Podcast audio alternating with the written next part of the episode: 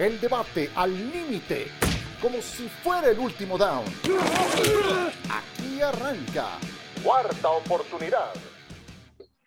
Hola, hola, ¿cómo están? Bienvenidos a Cuarta Oportunidad. Es este nuestro programa correspondiente a la semana del jueves 15 de julio, cada vez más cerca el inicio de la temporada. Hoy tenemos en puerta a los Pittsburgh Steelers y también a los San Francisco 49ers. Son parte de los temas de los que vamos a hablar el día de hoy con John Sutcliffe en Dallas. ¿Cómo estás, John?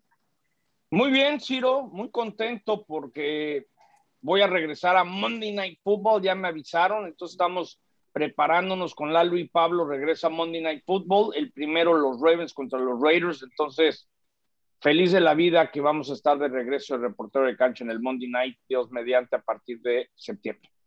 Excelente, esa es una muy buena noticia. Enhorabuena para hacer tu temporada número. Eh, no sé. Ya perdiste la cuenta. Bueno, así es, está bien. Es Mr. Monday Night.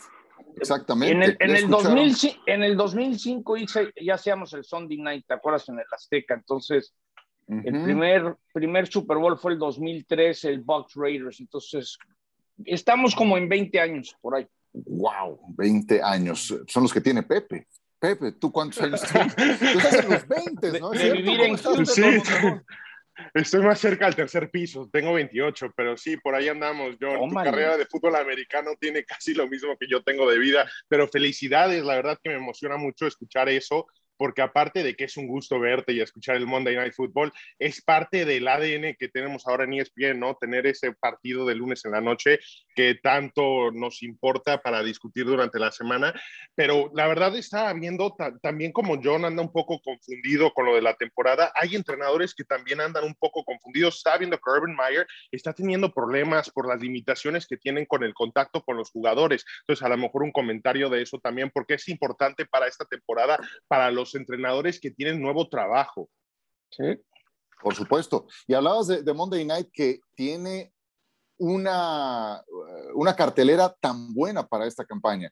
Ya, ya, ya hemos tenido y, por primera vez hay un Monday Night en enero. Es la primera vez que tendremos un Monday Night en enero. Qué bien, qué bien. Escucharon también de fondo a Ramiro Proneda. ¿Cómo está, Ramiro? Bien, bastante bien. Un gusto de estar aquí con ustedes. Pues, pero siento que la presentación de John con la buena noticia del Monday Night Football como que fue muy plana, o sea, no no no me quedo satisfecho. claro, no fue si no lo escucho como debe de ser. No fue con el entusiasmo de regresar del juego, pero eso no como una temporada si no, no estoy completo. Exactamente, y no es una, temporada. más. Y no es una temporada más, bien dicho. ¿Qué pasó yo? Pues, pues invítate un pozole, un menudo, unos taquitos, unos de pastor. Bienvenido seas, por Dos kilos de barbacoa y, y, entonces ya podríamos decir, estamos listos para Monday Night Football. Lamar Jackson y los Ravens visitan a Chucky, just win baby. Raiders Ravens en septiembre, Monday Night. Monday Night por ESPN. Necesita un empujoncito para carburarse. Ahí está. No, no, la, barbacoa, manda la barbacoa. Con un app me la mandas aquí a Dallas.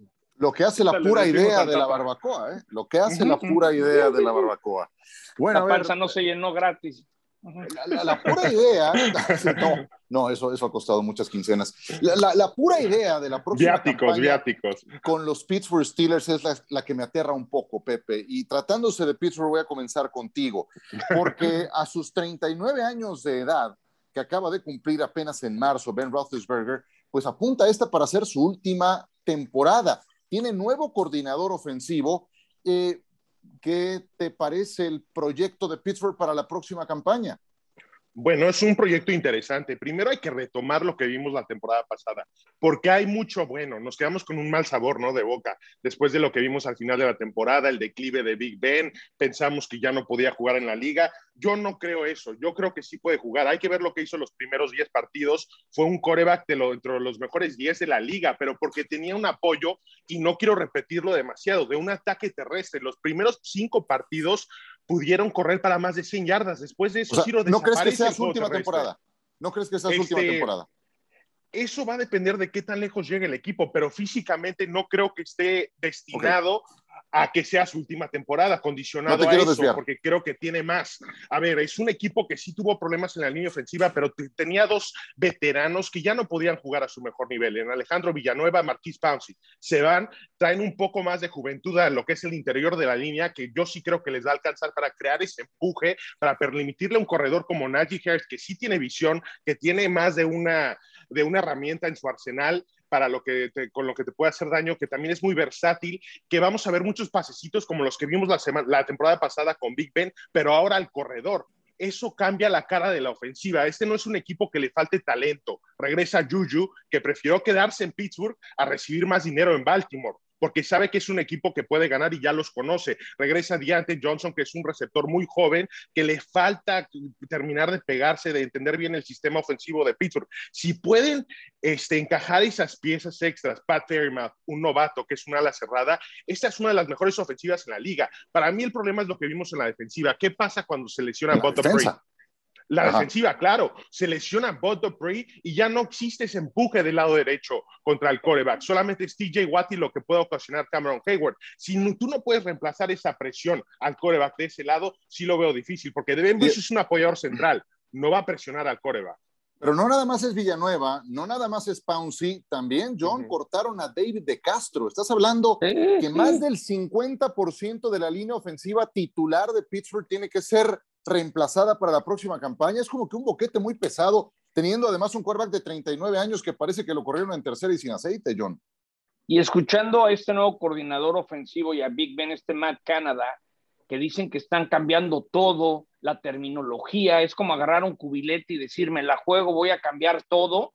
Eso es lo que a mí me llama la atención. El, mismo Big Ben admitió esta semana, sí es todo nuevo, creo que me gusta, va a ser diferente, ya no vamos a ser predecibles. Eso es lo que más me, me llamó la atención de principio. como, diciendo, ya no vamos a ser predecibles, me gusta lo que estamos haciendo. Sí creo que en esa división Cleveland por primera vez es, el amplio favorito.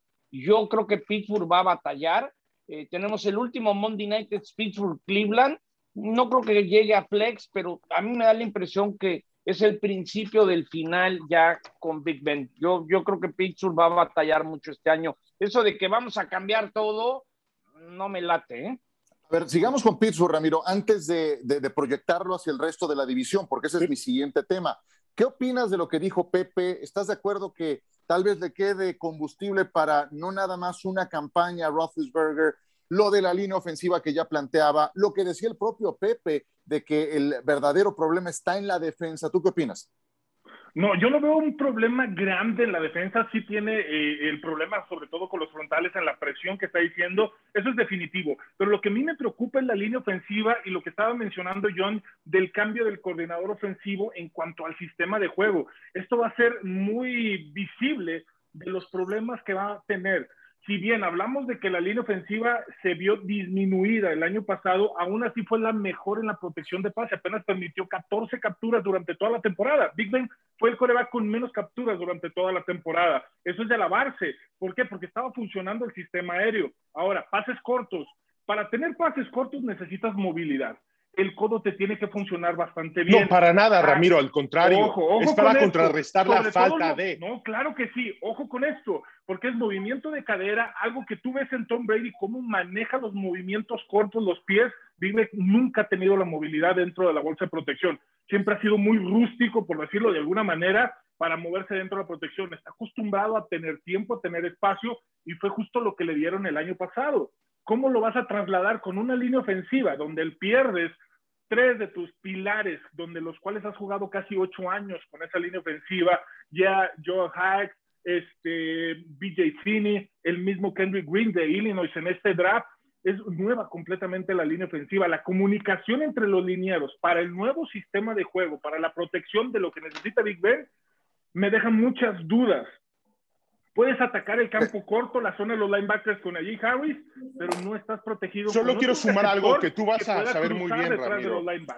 Llega un punto como liniero ofensivo, ¿eh? especialmente interior, que llegas a un punto que pierdes lo que es la agresividad. Lo que es esa actitud sucia que necesitas para jugar en las trincheras. Eso lo traes con sangre nueva. Es lo que trae un Kendrick Green, es lo que trae un Kevin Johnson, que son los duelos, espera Ramiro, que estaban perdiendo en la línea de golpeo cuando querían correr el balón en cuarta y una y los empujaban hacia atrás. Eso ya no es experiencia, no te sirve de nada. Es este, la, la fisicalidad del juego. Ahora sí les voy a decir algo muy claro. Yo creo que si quitas el juego terrestre de cualquier ofensiva, se convierte en un juego de 7 contra 7. Y es lo que hizo Pittsburgh al final de la temporada. Estaban corriendo el balón 10 veces con un corredor como eh, Benny Snell, que nada más sabe bajar la nariz y conseguir dos yardas. Eso te convierte en una ofensiva muy predecible y no hay un coordinador en la NFL que yo conozca que pueda jugar con ese material. Ahora, este equipo su llegada a playoff se va a decidir eh, entre las semanas 13 y 18. Juegan contra Baltimore, van a Minnesota, en Tennessee, Kansas City, Cleveland y Baltimore. Si pueden sobrevivir eso, pueden meterse a postemporada y ser un equipo peligroso porque van a aprender muchísimo. Cleveland ya le tomó la medida Pepe, a los coordinador o no coordinador. Pepe, asimílalo, están en una división donde los perros andan bien, aguanta. los Ravens andan bien. yo creo que es que Pittsburgh este año le va a caer, perdón, que se me enojen, va a llegar el momento que te vas a dar cuenta que llegó la reestructura. Pero, a ver, ahí te va, ahí te va. Déjame, déjame llevarlo entonces a ese terreno, ya que lo planteas hacia el resto de la división. A mí lo que más me alarma de Pittsburgh, John, y te voy a dar la palabra primero a ti, ya que lo estás eh, sugiriendo, es lo siguiente. Mientras Baltimore tiene a Lamar Jackson de 24, Cincinnati tiene a Joe Burrow de 24 años de edad. Baker Mayfield es quien encabeza a Cleveland a sus 26 años de edad. Tus tres rivales divisionales, es decir, con los que tienes cada temporada seis encuentros y por los que compites por el boleto a playoffs, tienen a sus corebacks para los próximos 10 años.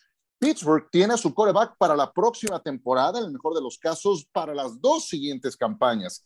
¿Qué hay de ese plan a futuro de Pittsburgh mientras los otros tres ya lo tienen muy perfilado? Aquí, ¿qué hay? ¿Sabes qué pasa? Eh, que lo intentaron. El pato ese que no servía para nada. Es decir, cuando el pato era la tercera opción, el Doc Hodges. Bueno, pero, Doc Hodges. Pero y, y, Rudolph, y también con Mason Rudolph. Si te fijas, hubo un momento que hasta Big Ben se quejó que le habían traído un coreback y estaban tratando de encontrar quién suplirlo. El problema es que no, no les pegó ni Rudolph ni el Pato. Es decir, no es que Pittsburgh no ha intentado, sí, sí, sí lo han intentado, pero no les ha funcionado. Por eso creo que va a llegar un momento de una reestructura a fondo. ¿A qué me refiero?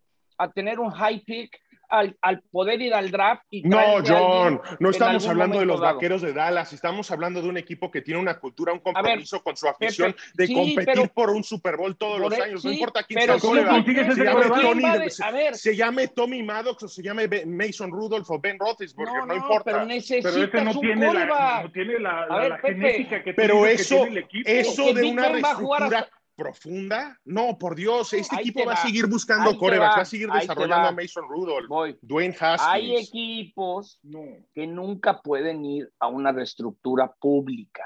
Lo entiendo. Pittsburgh, Pittsburgh no puede admitir que va a haber a hacer una reestructura, pero eso no quiere decir que no lo estén buscando. A ver, Yo entiendo. Si pero yo lo que quiero decir, vamos a través del draft y necesitamos a alguien para cambiarnos se arma un tango, pero eso no quiere decir que no necesiten eso. Tipo, este equipo, John, estoy completamente de acuerdo, pero este mismo equipo con el talento que tiene defensivamente y el poco talento que tiene en cuestiones individuales en la ofensiva que pueden cambiar el juego o crear un impacto importante, este equipo con su tercera opción en coreback, que lo acabas de decir, el Pato, llegó a postemporada, no llegaron, pero bajo este pero formato hubiera llegado a la postemporada. ¿Cuáles fueron las No importa, Ramiro. Este equipo, a ver, déjame nada más terminar la idea. exacto, a lo que voy es, este equipo sin poder lanzar el balón, solamente corriendo el balón y jugando defensiva, es un equipo de postemporada. Entonces, ¿cómo puedes este, proyectar que van a estar peleando una selección muy alta cuando yo no creo que puedan caer tan bajo? No, pero no, son tan malos. Tiene las deficiencias que, que, que, que son notables en la línea defensiva por la falta de Dupree. En ese entonces, cuando llega ese coreback de un pase de un promediado en los últimos cinco juegos de temporada entre Hudson y el mismo Mason Rudolph, llegaron a playoff, pero fue por el gran trabajo de la defensa. Te ganaban un juego 10 a 7, 9 a 6. y ahí les va otra. El equipo por la defensa. no es la misma defensa y yo no de eso. No pueden resolver yo no recuerdo, yo no recuerdo que Cleveland y Ravens tuvieran este nivel al mismo tiempo Ese es en el división. ¿no? Entonces, porque... es la suma de se hizo viejo Pittsburgh, se hizo viejo Big Ben, Cleveland trae un trabuco y los Ravens están peleando llegar al Super Bowl. Por supuesto, porque cuando, y, estoy de acuerdo contigo, Pepe, hay una cultura ganadora que les hizo, aún con el, pato del que están hablando, es Devlin Hodges, eh, que era el tercer coreback, y se quedaron a un escalón de meterse a la postemporada. Sí, pero Lamar estaba explotando, Joe Burrow no estaba en el mapa, Baker Mayfield estaba con eh, todas las broncas internas de Cleveland, o sea, era una, eran coordenadas diferentes las que había dentro de la, de la división, ¿no? Sí creo que es, eh, es eh, para los próximos 10 años una piedra en el zapato de Pittsburgh que los otros tres rivales tengan muy hayan encontrado a su coreback, porque te puedes pasar años miserables. Pregúntaselo a Miami, pregúntaselo a Denver, después de haber tenido una figura que haya cubierto esa posición durante década y media. Entonces, vaya, no se lo deseo a Pittsburgh, pero sí tienen que estar pensando en eso al tiempo que le sacan lo último que le queda a Ben Roethlisberger. No sé si quieran rematar con algo antes de ir a mensajes e ir con otro tema. Sí, a ver, vamos a hacer una ronda final eh, cortita de 20 segundos cada quien. Venga, John. Yo nomás diría que si hay lo que me encanta de la NFL es que los buenos se hacen malos y los malos se hacen buenos. Y esa división es el claro ejemplo que a través del draft fuiste malo, tienes a Joe Burrow, Cleveland fuiste malo, ya traes un buen equipo. Los Ravens a su manera, es decir, ya le tocó, aunque llore Pepe, creo que viene una época de vacas flacas en los Steelers. Hay que ver. Eh, Ramiro, ciérrale, 20 segundos. Fácil y sencillo. Pittsburgh esta temporada y la próxima temporada, aún con Big Ben, si llegara a aguantar, estaría peleando el último lugar de la división. Esta división está entre Cleveland y Baltimore, no hay más. Pepe.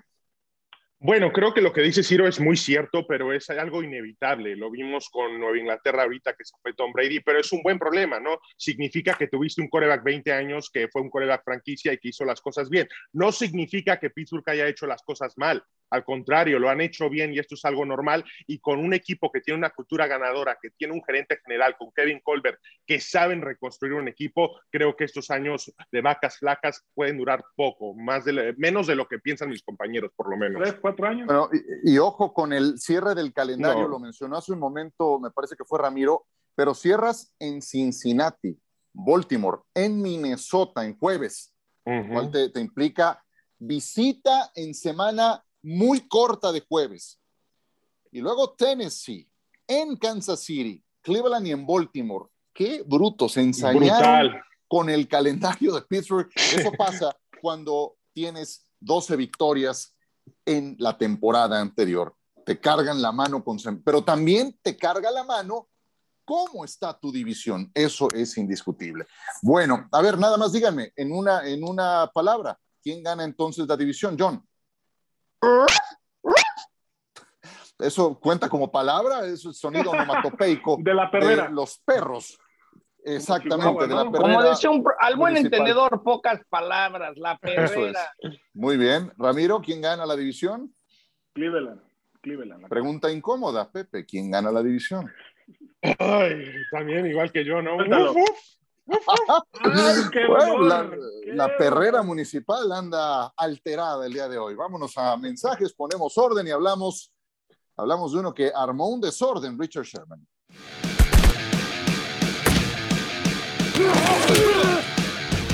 Regresamos con ustedes. Esto es cuarta oportunidad. Qué gusto que nos acompañen en este podcast que llega a todos ustedes gracias a las plataformas de ESPN con John Sotcliffe, Pepe Mondragón, Ramiro Pruneda, soy Ciro Procuna.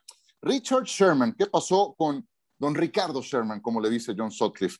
Pues este amigo, agente libre, fue fichado no por otro equipo, sino por las autoridades a las 6 de la mañana este miércoles en la King Country Correctional Facility de Seattle y está siendo investigado por violencia doméstica con robo de acuerdo a registros públicos.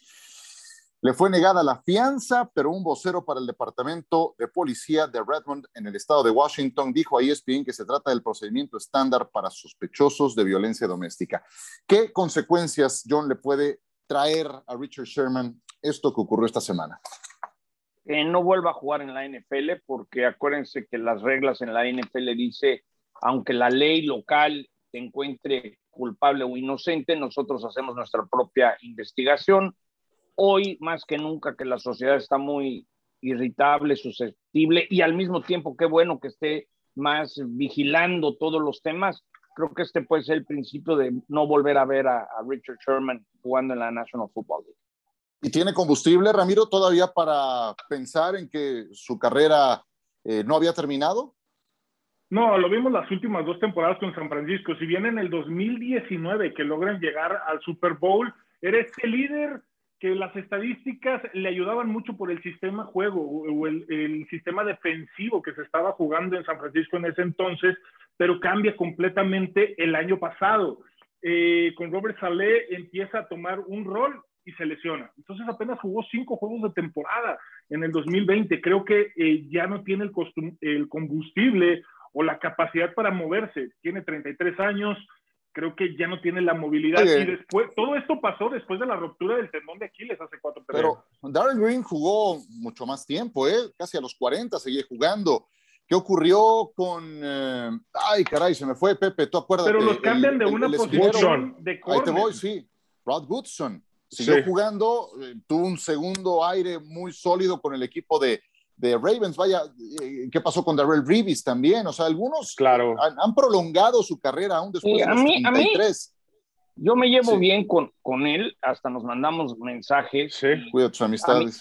A mí, me sorprendió mucho porque siempre lo he tenido en el concepto de alguien inteligente, educado. Egresado de Stanford. Eh, sí, sí, como que no, sí, John. no, es el molde normal y bueno, vemos que tiene problemas, veremos qué pasa, pero todo este tema de violencia doméstica hoy en día, lo vimos lo que pasó con Ray Rice, es muy difícil que si se le, se le encuentra culpable se salve de ello y qué bueno, porque creo que la liga aprendió de que había que poner más fuerza en este tema. Dale, Pepe. Y yo creo que es muy, pues, muy temprano, o sea, no, sé que no lo estás haciendo, John, porque todo lo que dices de Richard Sherman es verdad, es muy buena persona, incluso no lastimó a nadie, hay que ver lo que pasó, hay un reporte de la policía, su esposa llamó a la policía diciendo que Richard estaba tomado, que estaba amenazando con lastimarse a, sí mismo, y ya después él se salió de la casa y intentó ir a la casa de sus suegros y después llegó la policía y cuando le dijeron que lo iban a arrestar es cuando se puso un poco agresivo, pero ya más por la emoción que traía por dentro, lo que estaba sintiendo en el momento.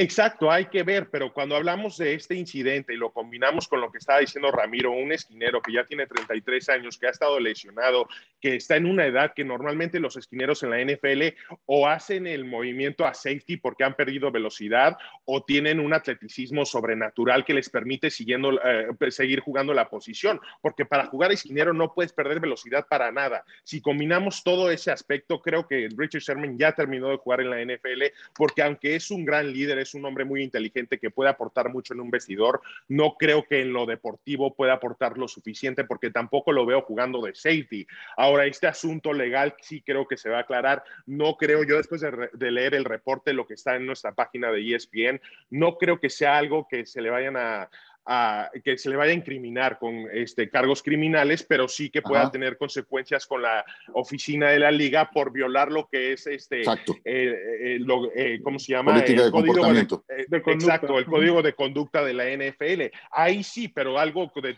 dos, tres juegos. No creo que sea un incidente que termine tu carrera. Es más el físico de Richard Sherman y la edad que tiene. Démosle a San Francisco, Ramiro. no recuerdo un caso en el que las lesiones hayan ensañado tanto con un equipo. Y mira que las lesiones le pasan a todos, a todos, o sea, no hay quien se salve. Y por eso debes de tener siempre profundidad en tu plantel. Pero en verdad, la manera en la que las lesiones castigaron a San Francisco, no había manera de soportarlo.